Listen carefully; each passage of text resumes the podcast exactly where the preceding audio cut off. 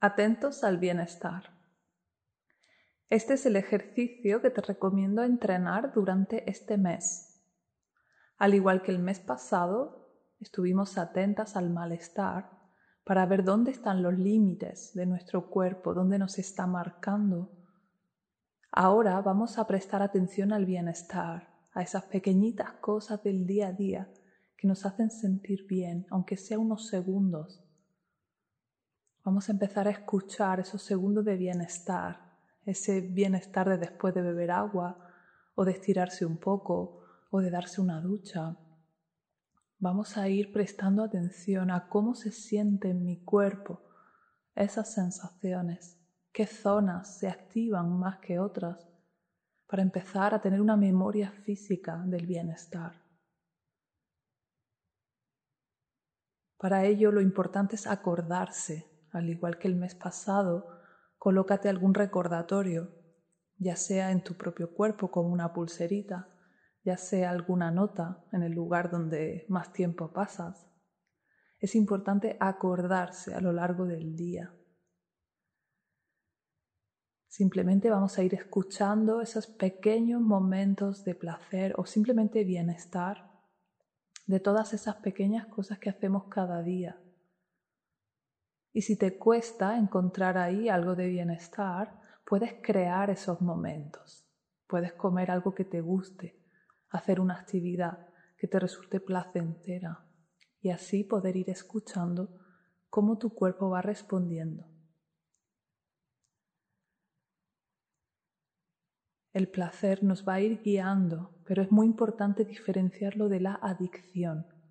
Por eso también observa ¿Qué sientes antes de hacer algo?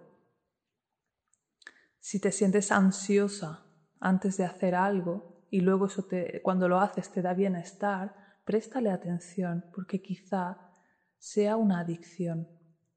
El placer natural viene de satisfacer una necesidad y puede haber malestar previo a esa satisfacción, pero es diferente al síndrome de abstinencia.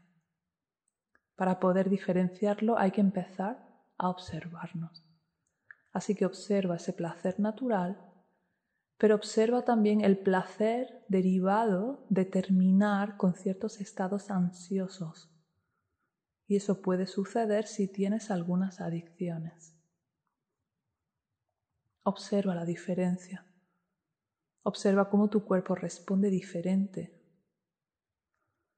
Observa la diferencia entre placer momentáneo y placer a largo plazo. Las cosas que te dan satisfacción cuando las haces en el momento y las cosas que te dan satisfacción un ratito después de haberlas hecho. También es muy importante ver este largo plazo.